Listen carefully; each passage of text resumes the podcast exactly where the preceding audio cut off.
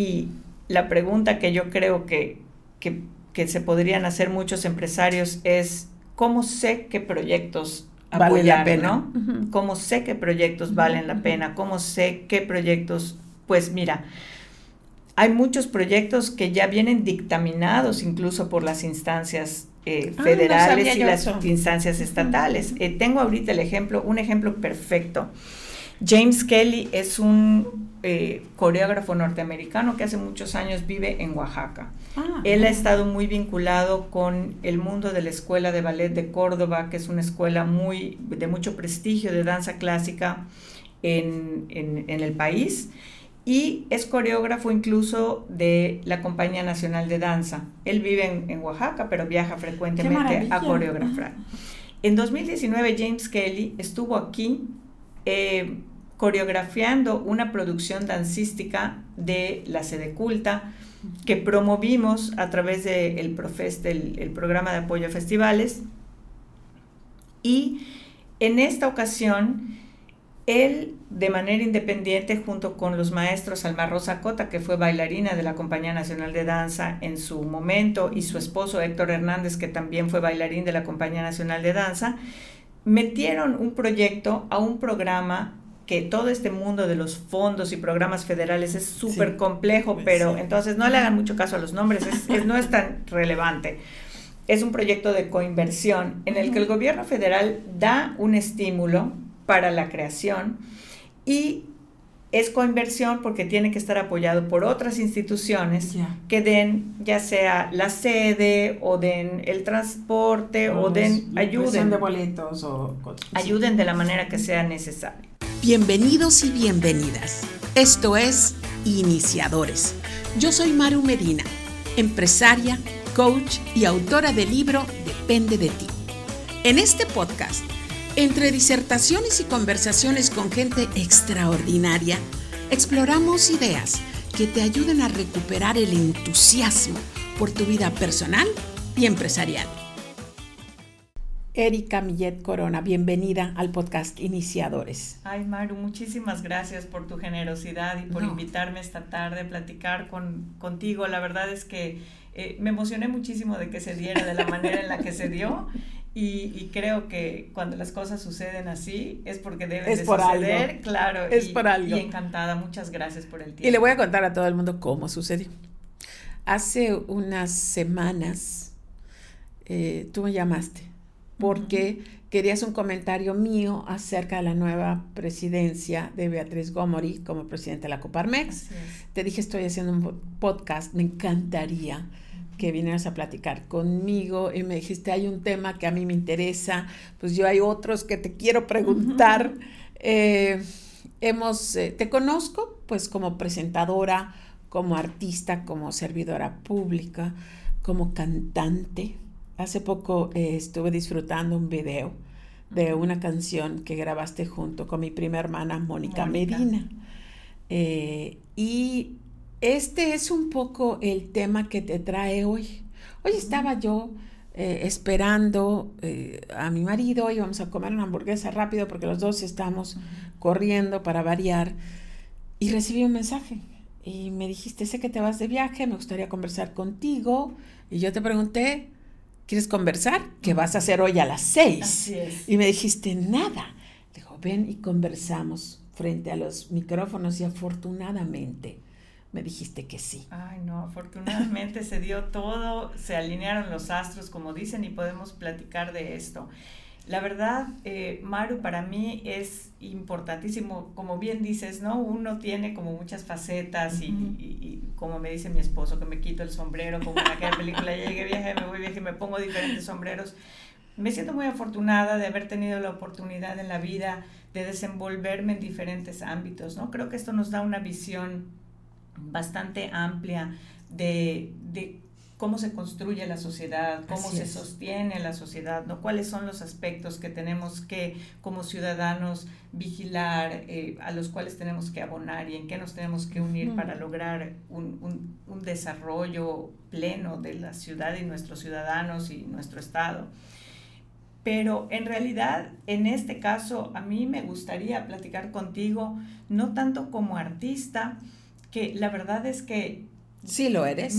pues a lo mejor tú no te autoproclamas, claro. pero lo eres. Bueno, te agradezco. La verdad es que siempre he disfrutado mucho las actividades artísticas que he desarrollado desde niña, baile, ballet clásico, muchísimos años, 20 años, y hoy me volví a poner las zapatillas de ballet para hacer una clase de conciencia corporal con la maestra Sonia Castañeda y la verdad es que esa conexión con el arte, tú lo sabes, vienes de una familia de artistas, no se pierde nunca, ¿no? Tú puedes dejar las actividades artísticas, pero el arte no te va a dejar. Y recientemente tuve la oportunidad en el, en el servicio público de encabezar la Secretaría de la Cultura y las Artes por tres años. En, en, algo que me dio. Aclaro, aquí en el estado de Yucatán, porque Erika es una maravilla que nos escuchan en toda la República y hasta fuera de Uy, qué fantástico, qué fantástico, pero pues buenísimo porque este, este, esta oportunidad de servir a través de la Secretaría de la Cultura y las Artes, pues me dio un panorama muy completo de cómo eh, eh, de cómo se da la actividad artística, el apoyo a los creadores, la difusión de, del arte y la cultura, no solamente en Yucatán, sino en diferentes eh, estados de la República. Todavía tengo contacto con muchos de quienes fueron secretarios y directores de institutos de cultura y cada uno ha compartido su, su visión en un momento dado. Pero por supuesto que eh, lo que nos ocupa o lo que nos debería de ocupar en este momento es en Yucatán cómo estamos, ¿no? ¿En qué situación está el arte y la cultura? Partiendo de dos, de dos puntos que son importantísimos. Uno, pues es que todos los yucatecos, todos los, los ciudadanos mexicanos deben de tener acceso universal al arte y la cultura. Y esto es. responsabilidad del Estado garantizarlo en parte, ¿no? Y en otro punto es que los creadores y los artistas, quienes se dedican al arte y quienes viven de las actividades artísticas y culturales, pues necesitan eh, apoyo y estímulo para poder eh, realizar la creación, ¿no? Eh, platicábamos, y es un tema muy recurrente, ¿no? Muchos papás te dicen, ay, mi hijo quiere ser músico, mi hijo quiere ser actor. No, ¿y de qué vas a vivir? Se puede vivir del arte, pues se puede vivir del arte porque mucha gente vive del arte y, y, muchos viven bien. Oye, hay gente que estudia contabilidad y no vive de eso. Hay gente que estudia, no sé, para dentista y no vive de eso. Entonces, no necesariamente es, es algo que te va a dar ingresos o te va a dar otro tipo de ingreso. Así es. Pero, así es. Pero lo que, lo que platicábamos es también muy cierto, ¿no? Depende muchísimo del contexto, del entorno en el que te haya tocado nacer, porque tú sabes que nuestra, nuestra sociedad está, eh, pues, pues no está tan equitativamente eh, eh, dividida o, la repartida, no claro. suficiente, no equitativamente repartida. Y si tienes la suerte de que te hayan tocado nacer en una familia que puede apoyarte, que puede facilitarte los medios, pues va a ser un poco más fácil para ti, tal vez, desarrollarte en la actividad que a ti te guste, en la que quieres, sobre todo prepararte en esa actividad y en la que te puedes desenvolver. No todos tenemos esos privilegios, pero eh, entonces, ¿de qué manera como, como Estado, eh, de, basados en los diferentes elementos que conforman la sociedad, podemos garantizar que se estimule la creación artística, que nuestro, que nuestro arte, nuestra cultura, el ámbito se vaya enriqueciendo y se vaya produciendo, em, se vayan produciendo eh, productos artísticos de verdadera calidad, ¿no? Oye, Erika, pero es, eh, ahorita mencionas eh, el Estado, pero es responsabilidad solo del Estado. No, exacto. Porque, porque, ¿y qué hay de la otra parte de la sociedad, no? Y, mira, eso es precisamente lo que quería hablar contigo, sobre todo por ser tú quien eres, ¿no? Y por tener esta, esta visión de lo que debe ser una empresa y, esta perspectiva social de las empresas, que es importantísima en todos los ámbitos, ¿no? Eh, definitivamente el arte en el estado de Yucatán y en muchos estados de la República eh, necesita de los estímulos estatales para poder seguir existiendo.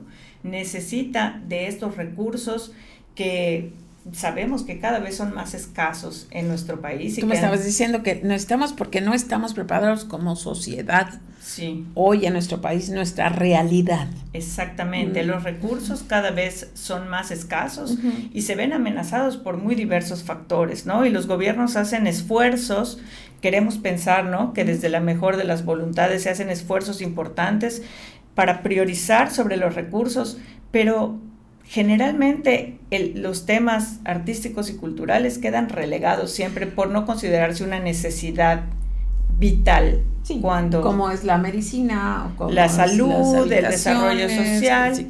Pero podríamos encontrar muchas razones para reivindicar esta, esta idea a los ojos de los gobernantes, pero también, como dices, a los ojos de la iniciativa privada.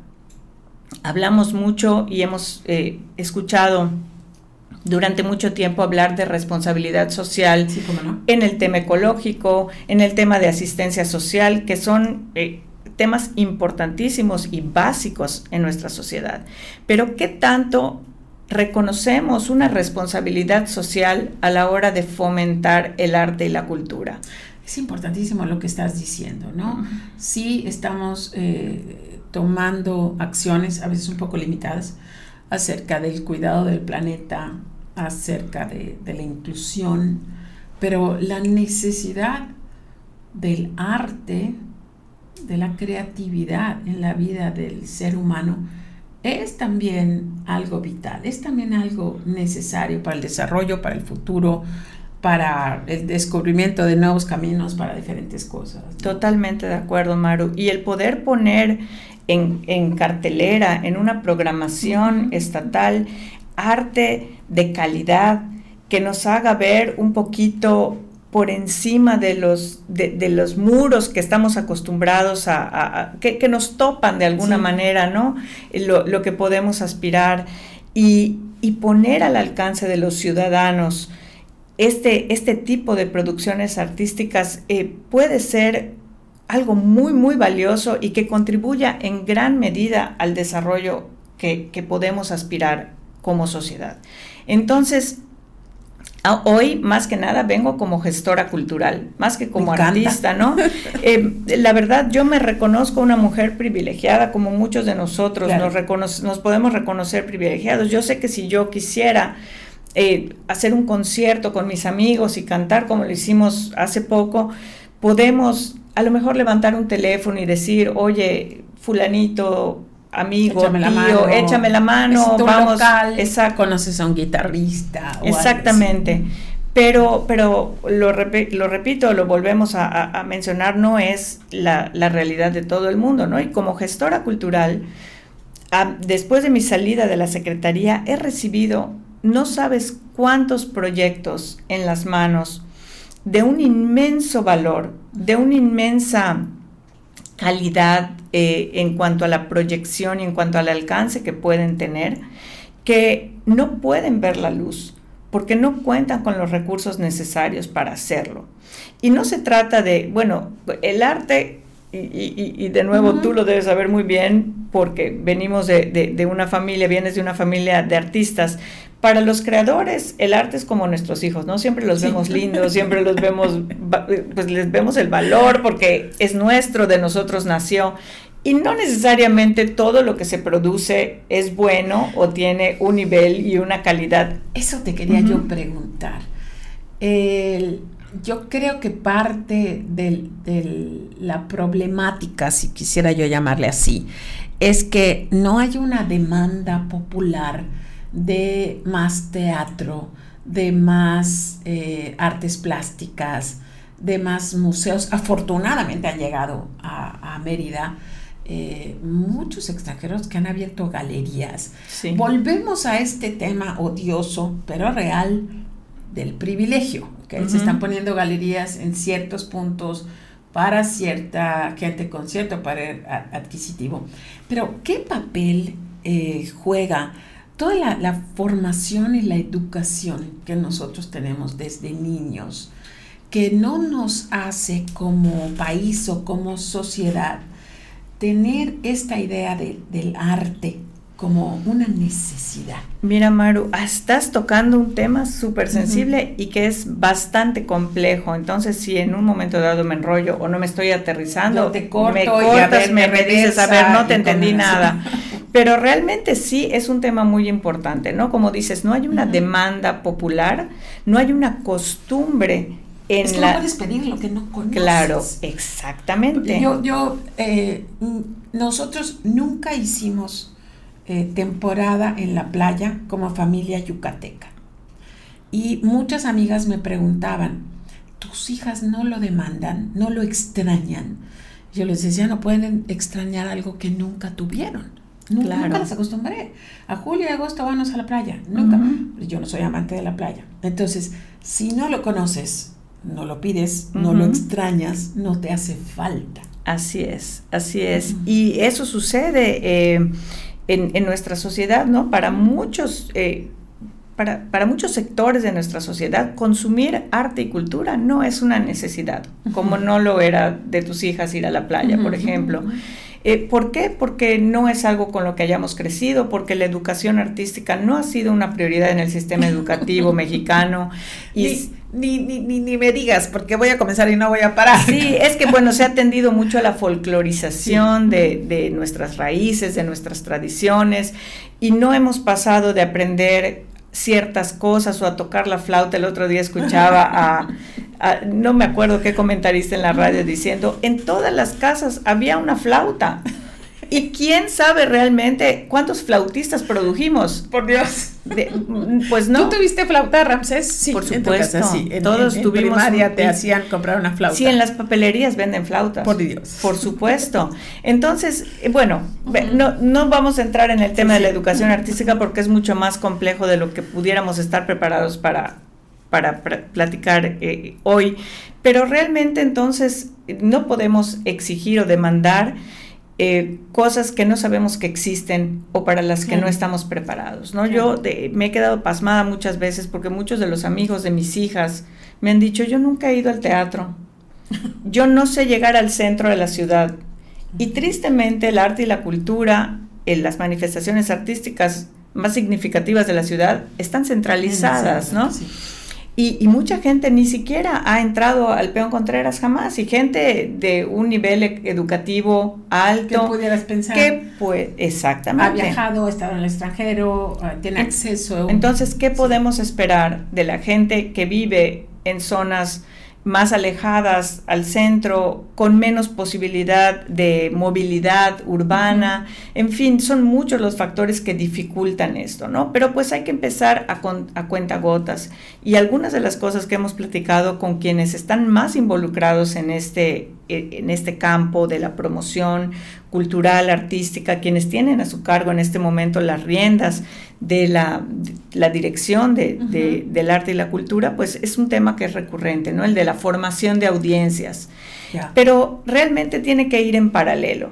Porque ¿qué sucede entonces? Que ahora que los creadores, quienes se dedican a esto, quienes viven del teatro, quienes viven de la danza, quienes tienen esta cosquilla por producir y por generar productos artísticos de calidad, pues viven trabajando para otros que hacen arte como ellos. Y entonces no, no, no rompemos este círculo en el que los creadores viven inmersos y terminan produciendo para otros artistas. Sí. Sí. no para el público. Y vemos muchas obras de teatro de muchísima calidad que se producen en el Estado vacías. Vacías, solamente los amigos que son directores, que son actores, eh, que son escritores y saben, acuden.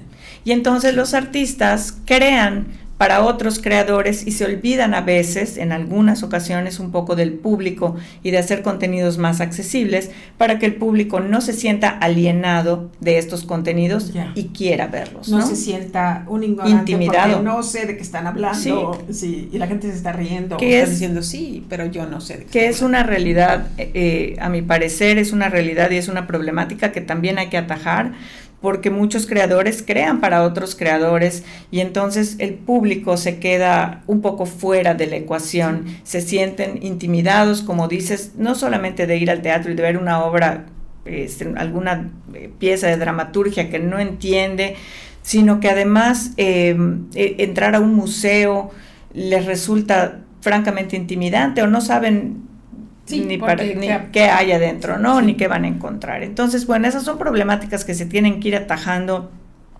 en paralelo, al mismo tiempo, ¿no? En simultáneo. Pero em, a, lo que, a lo que yo quisiera, en lo que yo quisiera poner énfasis es en que, bueno, arte y cultura se siguen desarrollando y no se debe solo de esperar que el gobierno resuelva todos los problemas que hay que resolver. Al 100% de acuerdo contigo. Exactamente. Y hay que asumir como sociedad, desde donde nos toca, una responsabilidad diferente.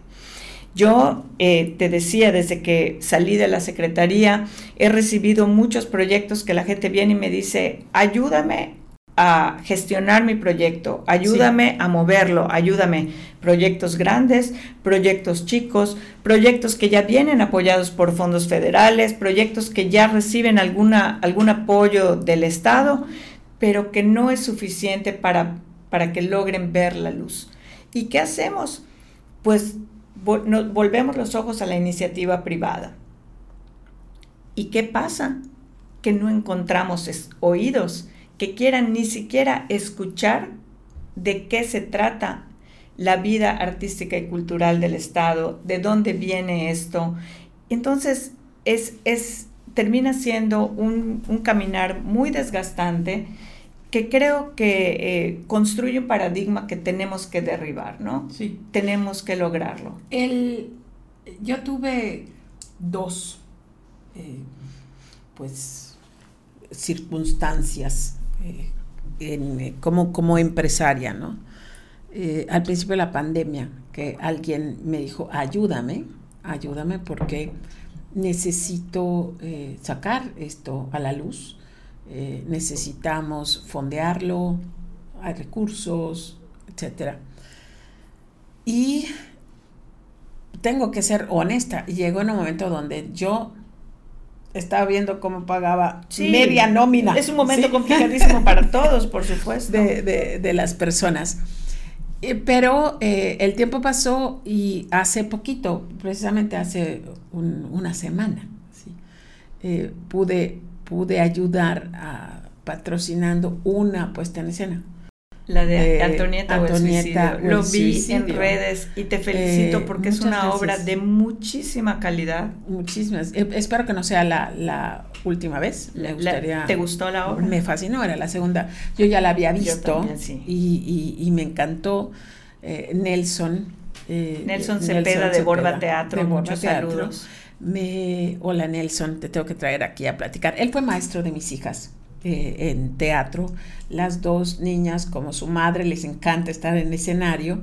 Y así conocí a Nelson. Él eh, me dijo, mira, ya ahorita que hay tanta fuerza entre las empresarias, por favor ayúdame a hacer este mensaje. Y, y sí, te, quiero confesar, tú ya viste la obra, que eh, estando en los primeros minutos de la obra, volteo a ver y veo a mis 25 amigas empresarias eh, es una obra a momentos difícil de, ver, ¿no? y, digo, ¿qué, pasará? ¿Les gustará? ¿O estarán pensando por qué me trajo Maru aquí? Pero al final el triunfo de, de que la obra te llega, la espléndida interpretación de Marisol, te agarra porque te agarra. la dramaturgia es, preciosa. Es, increíble y sobre todo porque es, hermosa porque entonces la gente antes de que salga eh, la protagonista, todo el mundo es su tele viendo quién era esta mujer, qué es esto, qué hizo. Eh? Entonces todo se, todo se da muy bonito. Pero a lo que voy es, a veces hay, eh, hay momentos en que puedes, a veces no puedes, a veces se se contemplan las ayudas demasiado grandes. Y, y, uno se siente. Entonces, esta es, esta es la parte donde había que equilibrar. Pero qué bueno que tocas ese tema porque realmente la única manera de saber, mi marido me dice, cuando yo empiezo a hacer llamadas, ¿no? Y a buscar empresarios y a decir, bueno, hay este, este proyecto que tiene mucha calidad y yo realmente no apoyo los proyectos que, en los que yo no creo que, que puede haber un valor y, y, sí, a veces es, es, difícil, pero pues hay que ser muy claros, ¿no? y mi marido me decía, por favor, te van a dejar de contestar el teléfono a nuestros amigos, nuestros conocidos, ya nadie quiere hablar contigo porque siempre estás pidiendo dinero.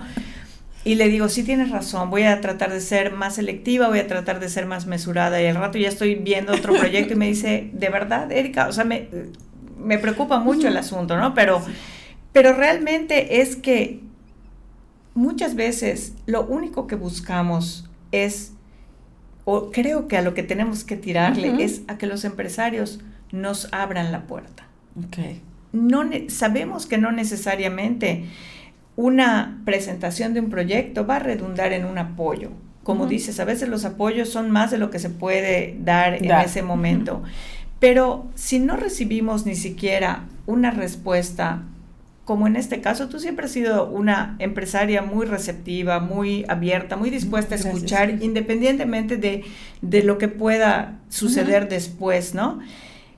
Y muchos empresarios eh, reciben llamadas que que no están ni siquiera dispuestos a admitir, ¿no? Es, es, ay, me va a pedir dinero, no. Y, sí. y entonces... Y a veces no es ni siquiera dinero lo que necesita. Exactamente. Eh, lo que creo que tenemos que procurar es una sensibilización de los empresarios. Mi marido me decía, es que tú les tienes que decir qué pueden, qué beneficio van a sacar ellos de eso, ¿no? Y escuchen, porque aquí, aquí estamos hablando para todos, para todos mis colegas empresarios. Y, yo por eso valoro muchísimo esta oportunidad, Maru, porque cuando un empresario te dice, bueno, ¿qué beneficio? ¿Cómo me voy a beneficiar yo?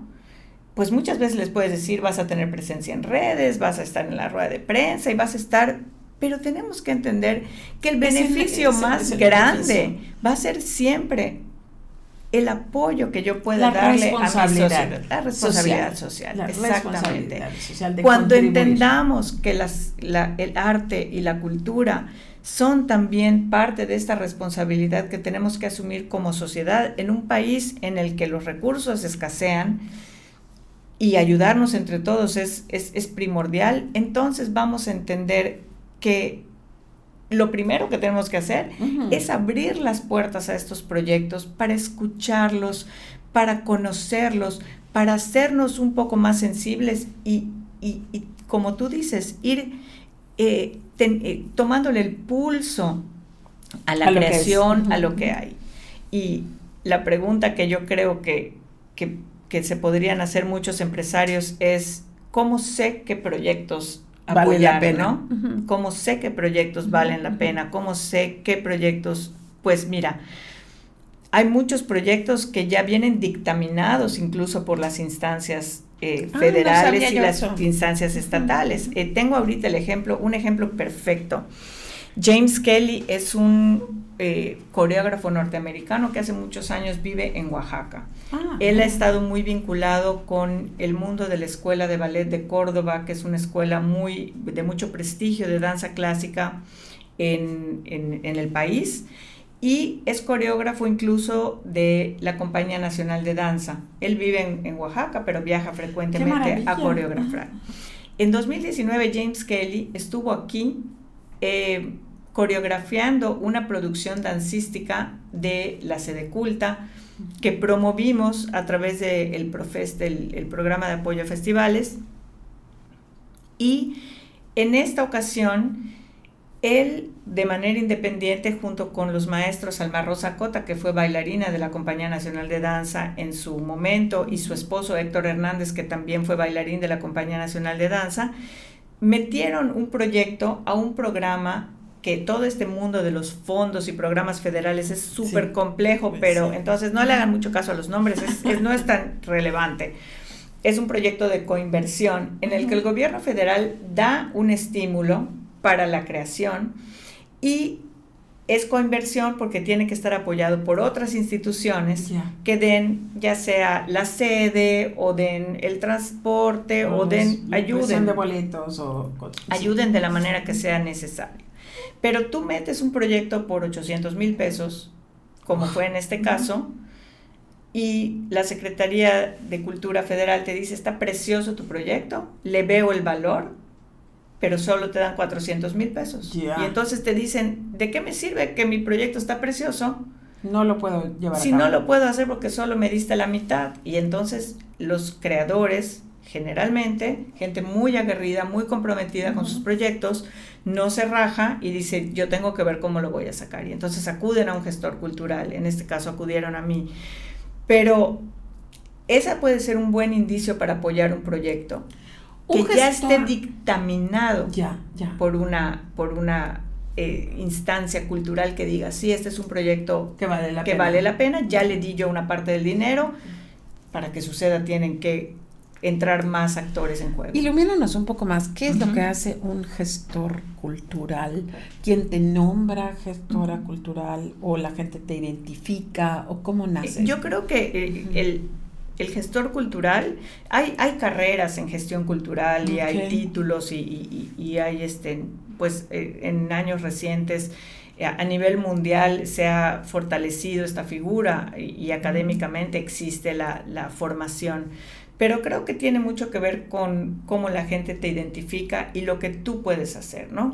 Por, por los diferentes proyectos. Creo que mm, tú el camino te va llevando, ¿no? Hacia allá y a mí las circunstancias me pusieron en esta, en esta situación de que teniendo experiencia en el ámbito gubernamental y conociendo los proyectos y programas de los que, en los que se basa muchísima de la actividad cultural y artística en el país, pero además teniendo contactos en la iniciativa privada, pero además conociendo un poco de lo que es el arte y la producción, pues puedes aportar desde diferentes aspectos, ¿no?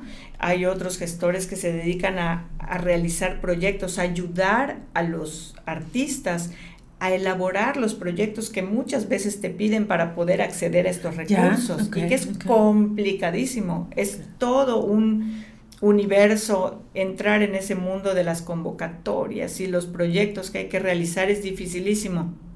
Y hay gestores que se especializan en eso, que conocen los programas a fondo y que pueden desarrollar un proyecto con todos los detalles que necesitan, ¿no?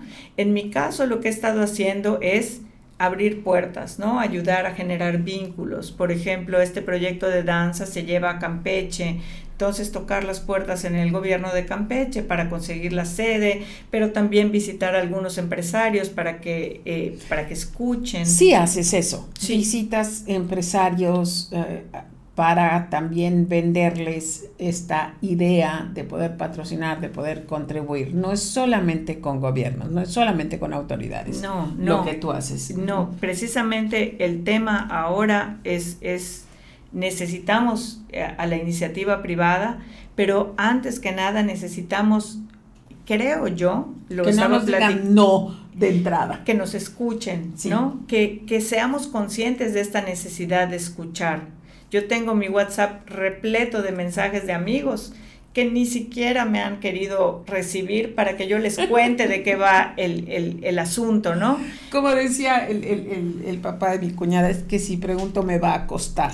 Exactamente. Entonces hay, un miedo en eso. Y, es entendible, ¿eh? Y no crean que no empatizo, porque sé que los, que los, que, los empresarios han tenido también momentos muy complicados a raíz de la pandemia, pero muchas veces eh, la forma en la que podemos ayudar va más allá de una erogación económica o sí es una erogación económica pero que a lo mejor no es tan onerosa como pensamos, ¿no? Porque luego los proyectos son tan nobles que encuentran la manera de, de ver la luz pero sí creo, y lo platicaba hoy también con mi esposo, con esta preocupación que él tiene de que yo me dedique a esto, porque yo le decía, ¿tú crees que a mí me gusta realmente estar pidiendo dinero? Cuando los que te reciben son siempre los mismos, la verdad, la gente que tiene ah, la sensibilidad. Eso, siempre ha sido la verdad. Pasan en, las escuelas, ¿no? Con las mamás de un salón, siempre son las mismas, las que pueden organizar la fiesta, eh, acompañar a la excursión, hacer los disfraces, o sea, siempre son las mismas. Yo tengo aquí en la mente los nombres de cuatro empresarios en los que sé que con los que sé que puedo contar por lo menos para escuchar el proyecto, ¿no? Y que se pueden interesar en, en, ayudarme si no me pueden generar la respuesta o los recursos necesarios, me pueden ayudar a buscar una solución o están interesados en ayudar a buscar esa solución. Pero no, no, son tantos, no son más. Y tenemos, y, y, también es otra cosa, ¿no? Que piensan que te están ayudando a ti. Porque, porque dirán, ¿y esta que saca, no? O sea, sí. y muchas veces la ayuda te la dan porque piensan que te están ayudando a ti. Bueno, es para Erika. Te voy a, te voy a ayudar, ¿ok? Te voy a... Pero no es a mí. Y no, no es a mí. Eh, eh, la realidad es que los gestores somos gente apasionada y, gente eh, con muchas ganas de que estos proyectos vean la luz en beneficio de los creadores, sí, pero también de la actividad artística y cultural que puede generarse a partir de esto, ¿no? Me gustaría que nos compartas, si es que puedes, dos historias. Una donde eh, Mérida, nuestra ciudad o nuestro estado, perdió la oportunidad de ver algo y qué fue, porque no se pudo concretar.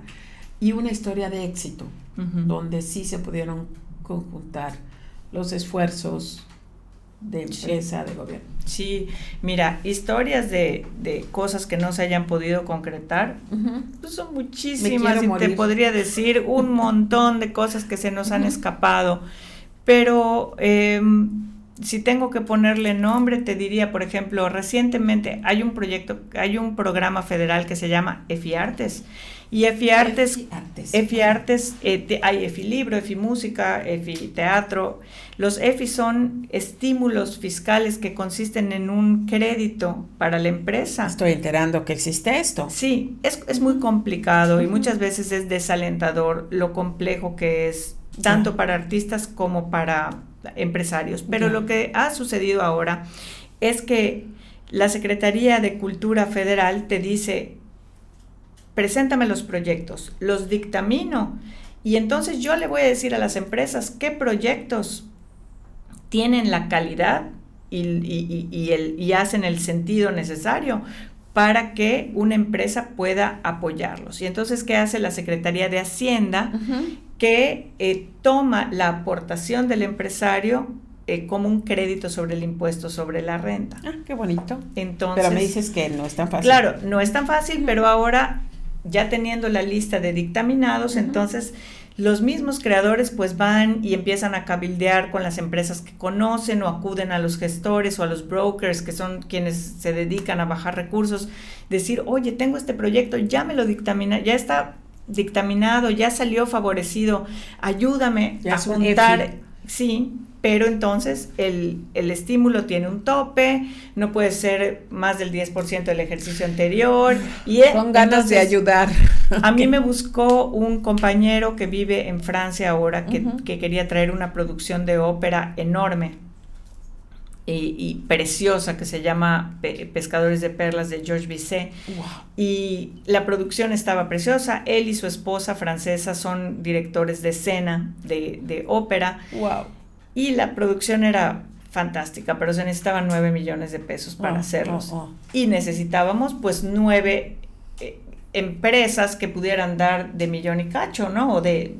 Era... O 100 empresas. o, sea, o 100 empresas que pudieran dar de, muy poquito. Ahí sí hice muy mal mis cuentas. Bueno, pero me entendieron, ¿no?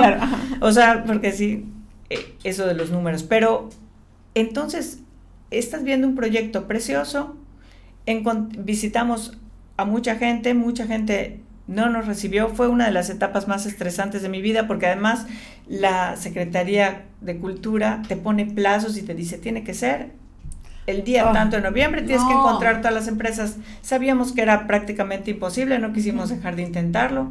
Y encontramos una empresa que, grande que estuvo dispuesta a escucharnos, a hacer las cosas rápido y que nos dio dos millones de pesos como, o sea, como un crédito de su impuesto que no iba... ¿Qué empresa tan encantadora? ¿Puedes decir el nombre? No, no lo puedes decir. Yo sí lo puedo decir. Ah, no, dilo, por favor. usa Qué maravilla. Gracias, usa A través de Mercy, Gómez.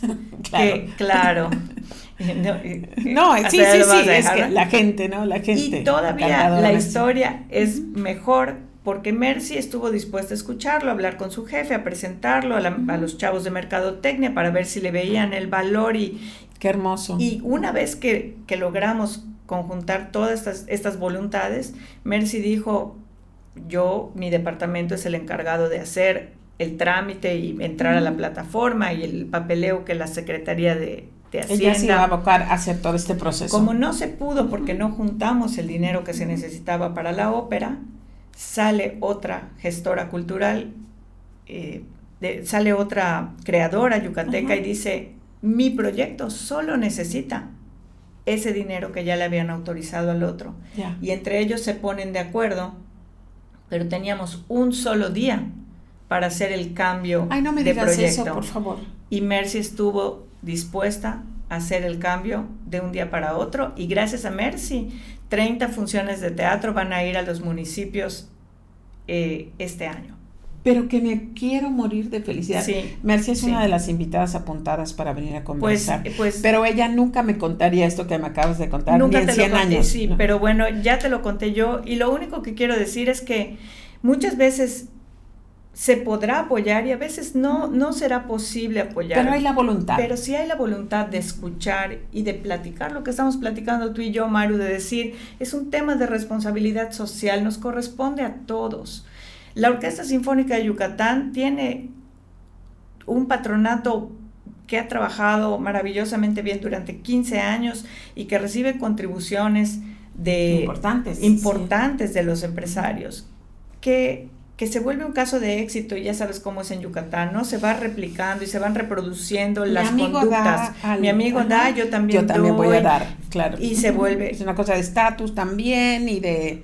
Y que vean. Necesitamos que eso vaya bajando a otros proyectos, a otras situaciones y que las empresas estén dispuestas a escuchar a los a los creadores, que encontremos los mecanismos y por eso para mí era importante hablar contigo. Yo le decía a Gerardo hoy, ¿no será que pudiéramos hacer una plataforma digital en donde fuera como un repositorio de los diferentes proyectos que existen?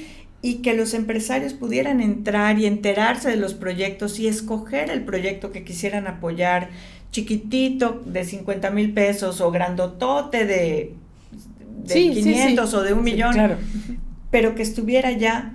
Y, yo creo que eso funcionaría, pero para que funcionara, tendríamos que tener una voluntad como la de Mercy de recibir, a ver, explícame, déjame de ver. qué se trata, déjame ver, entrar, leer, ¿sí? escuchar, claro. Eso es lo que necesitamos, esa sensibilidad, y yo creo que que pues, pues eso es lo que yo quisiera, hacer ese llamado, ¿no? A que eh, si no saben si un proyecto vale la pena o no vale la pena, pues hay mucha gente que puede, incluso las mismas secretarías o los gestores culturales que estamos por allá, eh, eh, ahondar en el tema, dar la información que se necesita, investigar junto con los empresarios para que para que esto vaya fluyendo. ¿Qué tipo de proyectos solamente para, para iluminar o para pues ejemplificar qué tipo de proyectos pudiéramos nosotros tener en Mérida a la vista, o no solamente en Mérida, en, tantos municipios, que pudieran llegar además de teatro. Eh, ¿qué, otros proyectos? Mira, yo he estado impulsando recientemente porque creo en, el, en la necesidad de hacerlo y en el beneficio de hacerlo.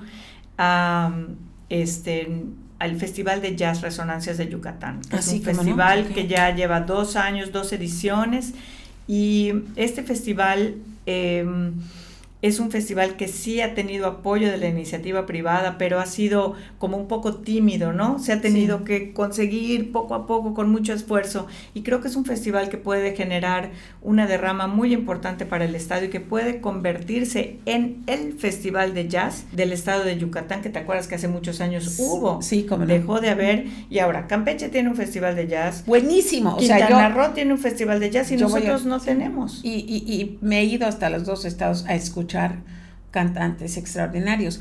Nosotros tenemos festival de jazz desde, me estoy enterando, sabía que iba a formarse porque recuerdo haber hablado de esto con Quique Sauri, que fue tu colaborador. Que, que, lo trabajamos juntos en la primera edición. Y ya después ya no supe nada. Entonces, sí, sí tenemos el festival. Sí, este año hubo festival de jazz, obviamente con las restricciones que la pandemia nos, nos obligó a tener, eh, ya con la reapertura, con un poco más de, de pues de, tranquilidad, pero se hizo todo en sedes controladas por la cuestión de, que, de la reactivación paulatina y todo esto, ¿no? Pero el año anterior tuvimos un concierto en progreso en el playón, como son los festivales de jazz en las principales sedes, la gente con sus mantas en la arena, fantástico, eh, que, que tiene un potencial que yo veo que debe de ser abrazado, no solo por las autoridades gubernamentales,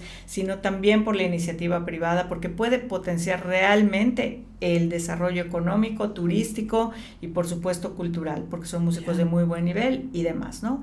Eh, este festival lo apoyaron eh, Super Aquí, lo apoyó CRIO, lo apoyaron otras empresas que que la verdad han sido muy entusiastas, pero que todavía son el, apoyo es tímido y no son suficientes.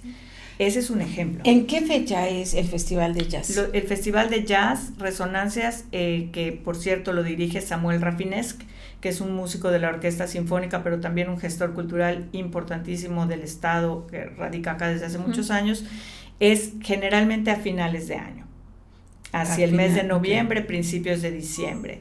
Otros proyectos que valdría la pena apoyar, pues son, eh, eh, yo creo que Yucatán merece una, así como, un, como ha merecido una orquesta sinfónica de la calidad que tiene, merece un proyecto de danza que sea, eh, que sea sólido y que, y que pueda permanecer, porque cada vez que viene una compañía de danza de fuera a Yucatán, las funciones se abarrotan.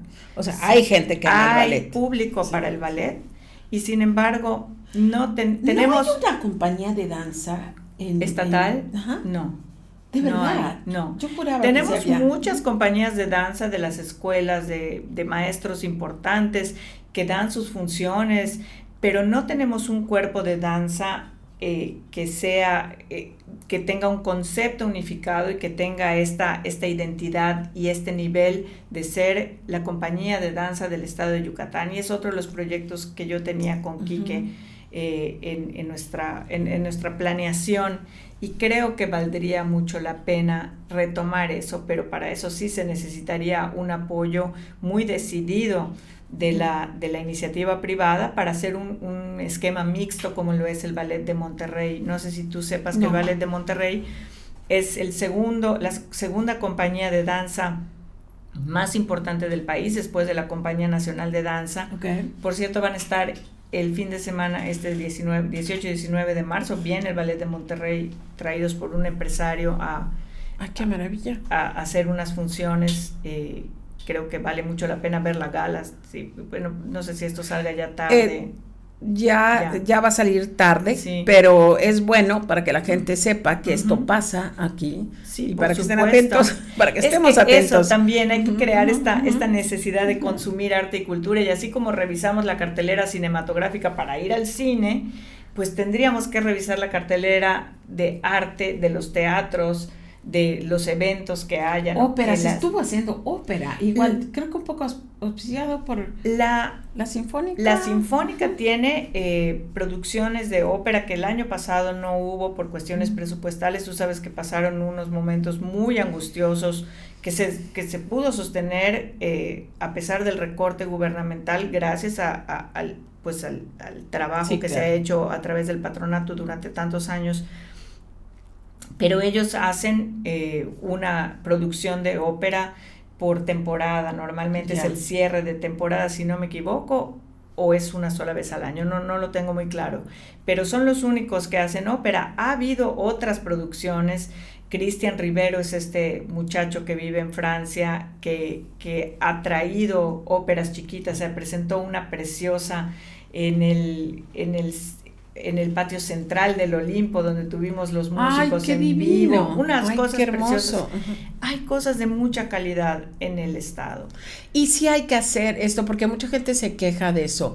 Es que no hay promoción, no hay promoción. Hay que hacer muchísimo. Solamente un anuncio eh, o una serie de anuncios que pasen por dos semanas no es suficiente para una ciudad de más de un millón de personas. No, no, para nada. Entonces hay que hacer hay que hablar de esto en programas y espacios como este. Hay que, como tú dices, pidamos esto porque aquí lo escuchan muchísimos empresarios, ¿no? Cuando vaya un gestor cultural abre tus puertas, eh, dales 20 minutos, media hora, invítales un café, escucha, aun si en ese momento no puedes.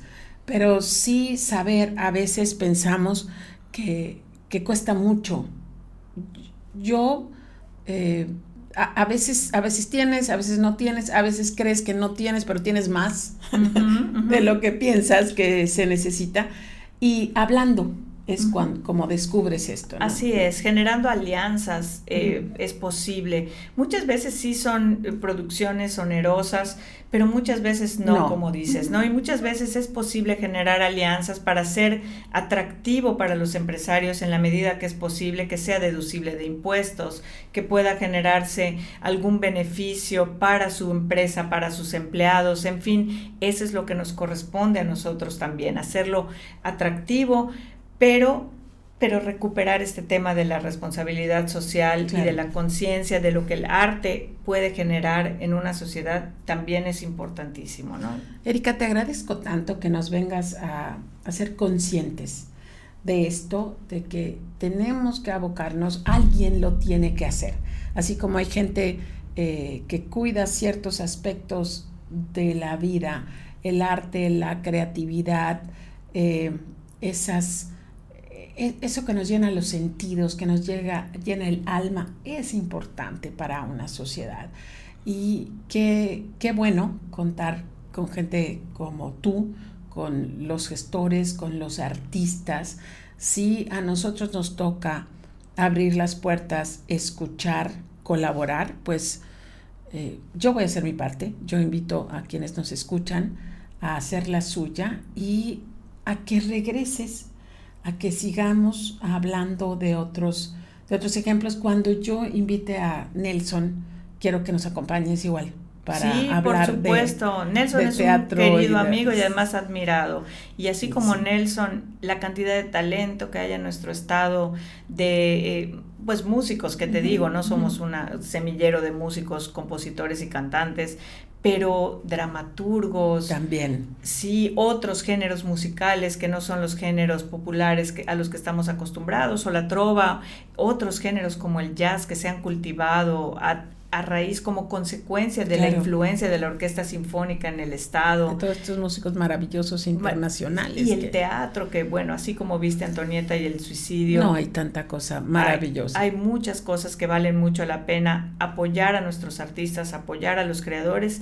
Y yo igual estoy en la mejor disposición de, de pues de abrir esas puertas, de tender esos puentes, de ver de qué manera podemos hacer que vayamos todos eh, generando esta conciencia de, la importancia que tiene el arte y la cultura en nuestras vidas y del impacto positivo que puede tener si todos ponemos un poquito. Yo sé cómo contactarte porque tengo tu número de teléfono, pero no lo voy a dar aquí. Dinos en qué red puede la gente contactar. Bueno, yo estoy en todas las redes sociales, estoy en Twitter como Erika Millet, estoy en Facebook, tengo una, un perfil eh, Erika Millet Corona, que es mi perfil, digamos, personal, ah, pero, pero ya no es personal, ya es público, ya no subo cosas de mis hijas ni nada porque... Sí, pero la familia empieza a reclamar, lo mismo sí, Pero es que ves que es como puedes alcanzar a más personas. También tengo un fanpage, Erika Millet, y en Instagram estoy también como Erika Millet, y la verdad es que estoy muy pendiente de mis redes sociales porque es la manera en la que tenemos de estar todos comunicados constantemente y estoy a su disposición. Si quieren saber ver qué proyecto pueden apoyar este año, llámenme, tengo una cartera muy, muy variada para proponer. Y te prometo que voy a hablar de esto con mis iniciadores. Me encantaría, Muchas muchísima gente. Somos, somos empresas pequeñas, pero poderosas. Tenemos, em, tenemos proyectos pequeños también muy poderosos que bien vale la pena apoyar. Hay de verdad de todos tamaños y a veces es nada más una cuestión de saber, de conocerlos para amarlos. Muchas gracias. Gracias a ti, Maru, por la oportunidad. De verdad la valoro muchísimo. Si te gustó el capítulo de hoy y encontraste ideas de valor, compártelo. Dale like. Suscríbete. Sigue todas nuestras redes. Y si haces esto, es probable que galletas recién horneadas lleguen hasta la puerta de tu casa.